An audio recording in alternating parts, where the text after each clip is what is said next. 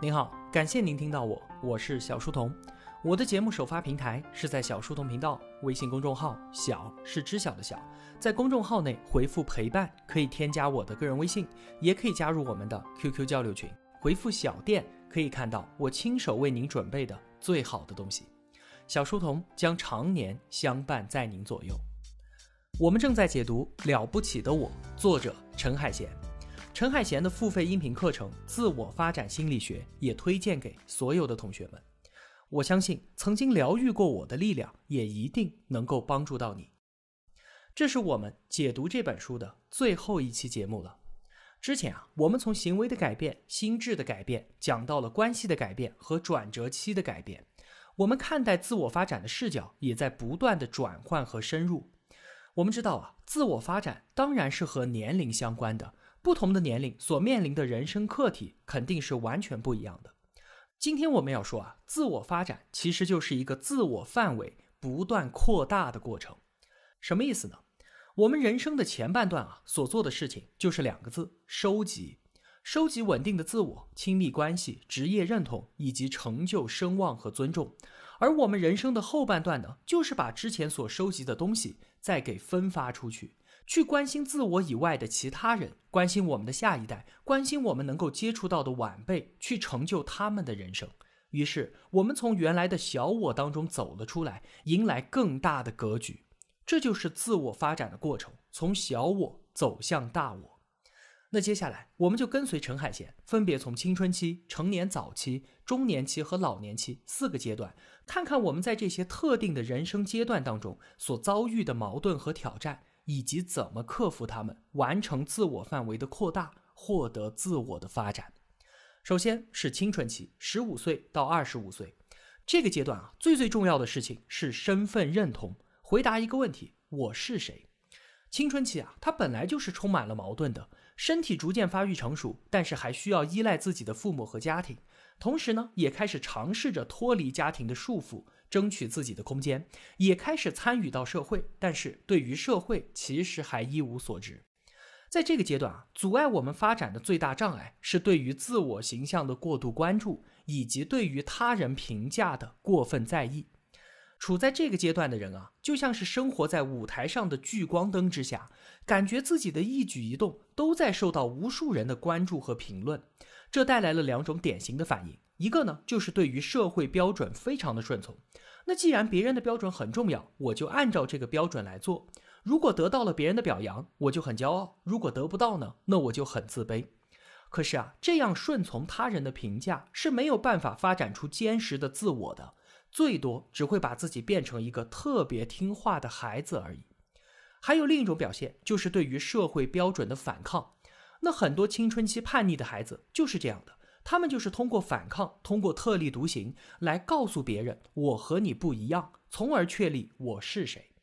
可是啊，在这个不同的背后，想要确认的价值依然建立在他们所反抗的东西上面。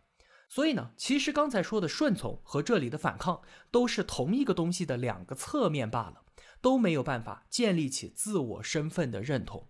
那处在青春期的同学们应该要怎么做呢？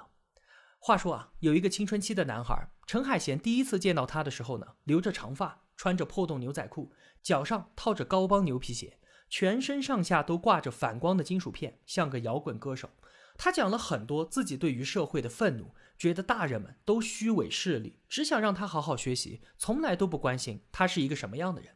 他觉得什么学习啊、工作啊、买房买车这些事情都毫无意义。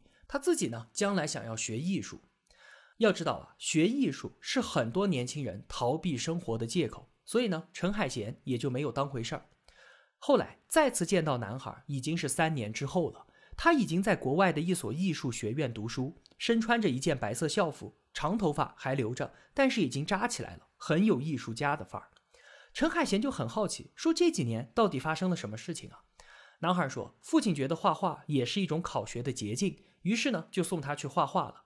在这期间，他遇到了一位老师，这位老师的人生很坎坷，从农村出来到小有名气的教师，都是他自己一步一步打拼得来的。男孩很佩服他，老师对男孩也很好，鼓励他学英语，去考国外的艺术院校。老师说，你现在觉得孤单，是因为身边没有和你想法一样的人。等你去到那个学校，一切都会好的。这个老师对于男孩很重要，老师可以说是他的人生榜样。后来他真的去到了国外学艺术，遇到了很多和自己相似的年轻人，找到了归属感，便开始认真的学习，积极的参与竞争。陈海贤问：“你当时不是觉得社会不公平吗？工作和学习都没有意义吗？那现在你干嘛那么努力呢？”男孩说：“是呀，世界就是不公平的。可是我只要管好我自己的事情就好了。”这句话真的代表他已经意识到了两个重要的道理：一个是对于自己的人生需要自己负责，就算再怎么反抗和抱怨，也改变不了这个事实；其次，就算有不满，也不需要说出来了。只要做好自己的事情就 OK 了。一个人在青春期最最需要解决的人生课题，获得自我认同的标准，就是像这个男孩一样，对于自己负责，并且学会容纳矛盾。他在学习艺术的过程中啊，逐渐发现了自己的一些才能，于是获得了信心，同时拥有一位能够欣赏他，并且被他视为榜样的老师，还有一帮价值观相似的同学伙伴。这些都是建立自己身份认同的条件。有了稳定的身份认同之后，不再需要通过顺从和反抗再来确认自我，也不用过度的关注他人的评价。最后，逐渐克服青春期的自我中心，参与到真实的成人社会。最后，陈海贤和男孩握手说：“欢迎来到成年人的世界。”青春期之后呢，便是成年早期了，二十五岁到三十五岁。这段时间的核心课题有两个，一个呢是建立亲密关系，另一个是建立职业认同。首先，怎么建立亲密关系？这是自我发展的一个重要的里程碑，它意味着自我的扩大。爱人就是我们自我的延伸，同时是对于自我缺陷的弥补。话说啊，著名的心理学家威廉·詹姆斯。年轻的时候，他患有抑郁症，他用各种哲学思考和科学方法想要摆脱抑郁症，可是最终拯救他的呢，既不是科学，也不是哲学，而是因为他结婚了。亲密关系让他结束了过度的自我反思，从中找到了一种从来都没有过的平和。从此，他也进入到了自己的学术生涯的高产期。亲密关系的意义重大。还不仅仅在于两个人生活上的彼此关照，而是在这段关系当中，允许我们暴露自己的脆弱。他们不再是我们需要遮掩的东西了，不再是我们需要从自我当中排斥的部分。这些脆弱被接纳，被整合到了自我的概念之中。亲密关系最大的意义，竟然是接纳自我，让我们变得更加完整。这是对自我身份认同的进一步深化。而在建立亲密关系的过程当中，我们会害怕自己不被对方接纳，我们会害怕承诺付出，也会害怕改变自己，失去单身的自由，等等等等，这些都是我们完成这个课题需要面对的障碍。那作为折中的解决方案呢？很多人都会戴上面具，一起扮演一段亲密关系。如果你仔细观察过别人的家庭，或者自己就身处在这样的关系之中，你就会明白，人们假装亲密，却各自孤单。有些人会选择出轨，有些人会把关系变成一种利用、占有和寻求刺激的途径。可是最终呢，内心的空虚都会提醒他们，你并没有完成人生中的重要课题。那怎么样才能真正的建立亲密关系呢？很简单，大胆的去爱，发自内心的做出这样的承诺。我承诺，即使会受到伤害，我也愿意投入的去爱；即使放弃掉其他的可能性，即使你不够完美，我也愿意爱你。我愿意为我们俩的关系负责，我愿意接受关系中的种种限制。如果说我们发自内心的完成了这个承诺，我们就获得了爱的能力。当然了，我们都需要找到对的人。可是，不是我们先找到对的人才做出承诺，而是先做出了这样的承诺，那个人才变成了对的人。亲密关系很有可能不是一成不变的，或许在一段时间之后，那个曾经对的人现在却不合适了。但就算是那个人离开了，我们爱的能力却永远都在。那成年早期的另一个课题，确立职业认同，这跟建立亲密关系很像。工资、福利等等这些外在的东西啊，就相当于爱人的颜值。而真正让我们感觉幸福的，是我们在这段亲密关系当中的感受，是我们认同自己所做的事情。经常有人会问，说我应该干一行爱一行，还是爱一行干一行呢？这就像是在问我应该找一个我爱的人，还是爱我的人呢？其实，如果我们不能发展出两个人都能够完全分享彼此的亲密感，那就不是好的爱情。同样，如果我们不能够把干一行和爱一行之间的矛盾整合起来，我们也就没有办法建立起对于职业的认同。职业认同的标准是胜任感、承诺、报酬和满足感。胜任感是我能够胜任这个工作，并且从中体会到一种成就；承诺意味着我愿意投入这份工作，把它视为自己很重要的一部分。比方说，陈海贤他在做很多事情，教学、写作，同时也做付费课程。但是他最最重要的承诺，第一职业认同还是一名心理咨询师。接下来，报酬意味着从职业当中获得满意的回报。最后是满足感，我们在工作的时候有一种沉浸和投入，有一种理所应当、本该如此的感觉。其实啊，这些总结下来就是。我们需要把自己从事的工作镶嵌到自己的人生故事里，让它成为我们人生的一部分。我们总是把生活和工作隔离开，好像工作是为了更好的生活。我们会问那些事业有成的人说：“你们是怎么平衡事业和工作的？”其实，工作就是生活本身，就是自我实现的手段，是我们完整人生的一部分。把它整合进我们的人生，而不是将它排除在外，或者是当做美好生活的前奏，这才是职业认同的最关键的部分。当年鲁迅先生想当医生，是因为家人被庸医所害，让他有了治病救人的想法；而后来他又弃医从文，是因为发现精神的医治比身体的医治更加紧迫，也更加重要。把职业和自己的人生故事联系起来的职业认同，就赋予了工作意义，也进一步回答了“我是谁”这个问题。如果在此前我们已经建立了稳定的自我，也获得了亲密关系和职业认同，我们就要进入到下一个动荡的时期了。三十五岁到六十岁，很长一段时间的中年期，对于很多人来说啊，这都是一个惊涛骇浪的时期。为什么？因为开始衰老，我们的身体变得陌生，而感情呢又重新变成一件麻烦的事儿。孩子进入到叛逆期，父母开始生病离开，我们自己也不再满足于琐碎的日常生活，希望寻找到更深层次的人生的意义。之前啊，时间从来都不是问题，但是现在是了。我们意识到生命它是有限的，生命当中的可能性也在逐渐的消失。年轻的时候想做却没有做的事情，可能永远都做不成了。一些想在而没在一起的人，可能永远都不会在一起了。对于变老这件事情，很多人变得特别的抗拒。有一些男人开始寻求婚外情，想要重新找回激情的岁月；还有一些人开始对年轻人指手画脚，变得俗气，变得势利，变得斤斤计较，把生命的长度寄托在钱财、名望这些可以看得见的东西上。但是，同样也有人。到了中年，变得更加成熟，更有经验，也更具创造力。他们摆脱了小我的束缚，人生的境界开阔了起来。他们不在意别人的看法，也不在乎世俗意义上的成功与规则，更多的只遵循自己的内心。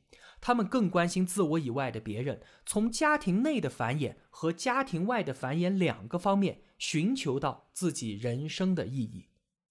我们来解释一下他们是怎么做到的。在家庭内，可不是所有的父母都发展出了这样的繁衍感。有的父母表现出的是占有式的爱，比方说想让孩子上一个好的大学，弥补自己没有上大学的遗憾；比方说要让孩子争气、出人头地，给自己在同事和朋友面前挣面子。其实，繁衍感的本质是爱的奉献。我们要孩子最大的意义，不在于养儿防老。继承我们的事业，更不是让他帮我们挣面子，或者是完成我们没有达成的心愿。最大的意义只在于陪伴一个新生命的成长。在这个过程当中，我们奉献与付出，我们学会爱与关心。在爱孩子的过程中，我们也是在学习着怎么爱自己。在奉献自我的同时，我们也在加强自我、发展自我。这种奉献式的爱，是我们克服中年发展障碍的一种方式。另一种家庭外的繁衍，也就是在工作和社会当中实现的。话说啊，阿里云的原总裁王坚，他分享自己的成长经历的时候说：“我原来在学校的时候很年轻就被评为教授了。当时跟我同事的老师很多都比我大二三十岁，给了我非常多的帮助。后来我一路辗转加入阿里云，发现周围的同事都是比我小很多的年轻人。我会想，除了自己的工作之外，我还可以做些什么？当年别人为我做了那么多，现在我又能为别人做些什么？这深刻的。”影响了我对于工作的价值判断，这个就是在工作和社会之中的繁衍感，叫做传承。家庭治疗大师简海利去世的时候啊，米纽钦说：“我们用一辈子积累而来的知识，已经普遍影响了下一代的咨询师。他们不一定记得我们的名字，但这已经一点儿都不重要了。”这句话就是对于传承最好的说明，帮助年轻人成长。成为他们的榜样和领路人，他们需要我们的付出，而我们在这付出当中超越了自我。米纽钦八十岁的时候，他对陈海贤的老师说：“你知道吉他手塞勒维亚吗？我在台上也能奏乐，但是走下台，我只是一个老头。你难道不想为你的民族做些事情？你不想回到你自己的地方发展吗？”老师当时热泪盈眶，说：“我才不要你的吉他呢。”他之所以那么说，一是因为不愿意承认米牛庆已经老了，二是因为他知道这背后的责任。可是最后，老师还是不知不觉地接过了米纽庆的吉他。他一直在香港和内地之间往返，教导一些年轻的咨询师。他真的是真诚地把自己会的东西全部都教给了他们。他已经是一位老太太了，可是他每天都上课督导，从早到晚马不停蹄。有时候他开玩笑说：“我已经那么老了，万一我在这里出事了，你们知道怎么把我弄回去吗？”有一次，陈海贤问他说：“你最希望留给世界的是什么东西啊？”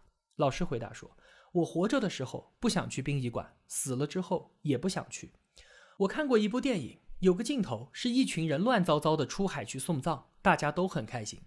如果我离开了，最好也这样，大家都高高兴兴的。我家里还有很多的美酒。到时候拿出来，大家通通喝掉，什么都别留下，就留滋味在人间就好了。从老师身上，我们看到的就是传承。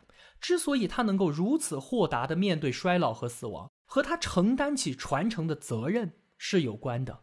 这种突破自我中心之后所带来的豁达的人生境界，就是繁衍感给予的回报。不管是家庭内还是家庭外的繁衍。似乎听起来都是单向的奉献与付出，其实不是的。年轻人在长辈那里得到了培养与教导，而长者同样从年轻人那里获得了爱与尊重。他们在彼此相互疗，他们在彼此的相互疗愈之中，完成了各自人生发展的课题。这真是一个奇妙的安排。死亡与衰老确实给我们的人生画下了边界，但是当我们突破自我中心，真正的学会关心他人之后，我们就拥有了超越衰老与死亡的豁达，帮助我们完成中年成长的课题。接下来就是最后一个阶段了，老年期。这个时候，我们的孩子都已经长大，自己所承担的社会责任也可以卸下了。衰老、疾病和身边不断离去的朋友，都在提醒着我们终点临近。我们还有最后一个课题，对于自己人生的整合。无论我们的一生经历了多少的快乐和苦难，都应该当做独特的经历给接纳下来。如果不能做到这一点，我们会感叹人生苦短，对于自己的人生不满意，但是也没有重新来过的机会了。人生它必然是有遗憾的，我们一定会错过一些东西。自我发展的可能性与生命有限之间存在着永恒的张力，我们必须通过选择让一些东西成为现实，而同时呢？必然也有另一些东西与我们渐行渐远。选择让我们书写了自己独特的人生故事，就像是在试卷上写下了最后的答案。现在铃声响起，交卷的时间到了，给出一个令自己满意的答案，这就是人生的整合。只有当死亡来临的时候，我们过去的所作所为才显示出它的意义。如果我们在中年的时候获得了繁衍感，那我们就不那么害怕死亡了。因为我们知道自己的事业、愿望与爱都会延续下去。话说，陈海贤所在的浙大有一位传奇教授，叫做陈天舟。他三十六岁就成为了计算机学院最年轻的博导。不仅学术能力强，而且对学生特别好，还是单身主义的实践者。他号称自己是浙大光棍协会最后一位坚守初衷的会员和主席。就是这么一个厉害而有趣的人，在二零一一年被查出患上了胰腺癌，这是一种死亡率非常高的癌症。得知自己的病情之后，他并没有抱怨和自怜，仍然坚持学术研究，甚至在去世前一周还在参加学生的论文答辩。四年之后，他走了。他把所有的遗产都捐赠给了浙大，用来帮助学生。他是很多浙大学生心目中的英雄。我们看到陈天舟，他并没有完成建立亲密关系的人生课题，但是他通过学术研究和教书育人，获得了足够的繁衍感。这种人生的意义，在他生命最后的时间，帮他完成了自己人生的整合。或许很多同学都和我一样，很幸运的还不需要去面对死亡和衰老。但如果现在我们就有向死而生的觉悟，会令我们有巨大的收获。有这样一个说法，说我们所有的财富、地位、亲人、朋友，乃至我们自己的身体，这全全部部都是幸运女神借给我们的。我们要虔诚的保管好它们。如果有一天幸运女神要收回了，我们当然也不应该不高兴，而是没有怨恨，满怀欣喜地说：“谢谢你让我保管这一切，现在如数奉还。”有一个思想实验，想象自己已经到了垂暮之年，一生都过得很完美。这个时候，我们已经获得了晚年的平静了。现在回忆自己的人生，回想自己在二零二零年在当下所面临的难题，你觉得这位老人他会怎么选？怎么做才能够让自己不后悔呢？如果说啊，生命有限有什么好处的话，也许就是让我们意识到自己所在的每一刻都那么的美好。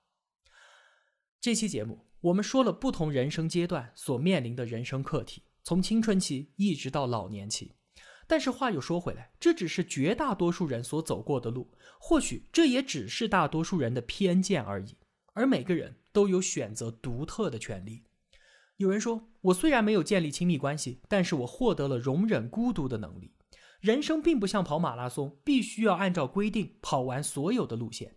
我们总是处在各种各样的矛盾之中：自我和他人、亲密和孤独、理想和现实、生和死。如果我们能够完成对于这些矛盾的适应，其实啊，也就完成了自己人生的课题。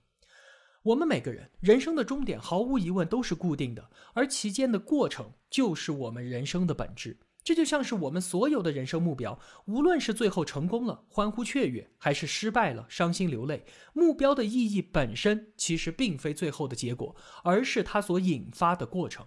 说到底啊，成败得失都没有那么重要了。太注重结果，会让我们错失对于过程的体验。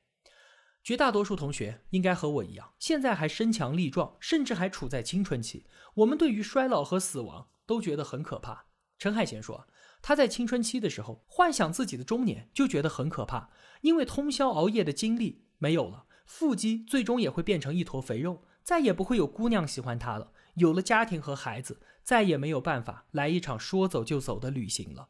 可是等他真的到了中年之后，那些可怕的事情确实都发生了，但还有很多他原来没有想到的事情。他与别人交往的时候变得成熟而坦然，因为职业上的精进得到了之前没有过的尊重，经济上也有了更大的自由。当然被家庭和孩子束缚着，但是这种束缚本身，他就是快乐。看到孩子的笑脸，他哪里都不想去了。我们设想中的未来和真正的未来之间存在着巨大的差距，非要等到过程真正的展开，才能够体会到其中的快乐与忧伤。我们在想象未来的时候，总是放大了将会失去的，而很难想象到自己将要得到的。但是人生真正重要的东西，常常都是在失去中获得的。好了，关于《了不起的我》这本书的解读到这里啊，就全部结束了。很庆幸我在最需要的时候遇见了他，他帮我走出了人生的困境，希望他也能够帮助到你。后面一段时间我又要开始准备下一本书了，是哪本书呢？到现在我都还没定下来。如果你有好的建议，赶紧在评论区告诉我吧。今天的节目就是这样了。一个人能够走多远，关键在于与谁同行。我用跨越山海的一路相伴，希望得到您用金钱的称赞。小店里面上了新的商品，愿生活中所有的美好都不被辜负，期待您的光临。我是小书童，我在小书童频道与您不见不散。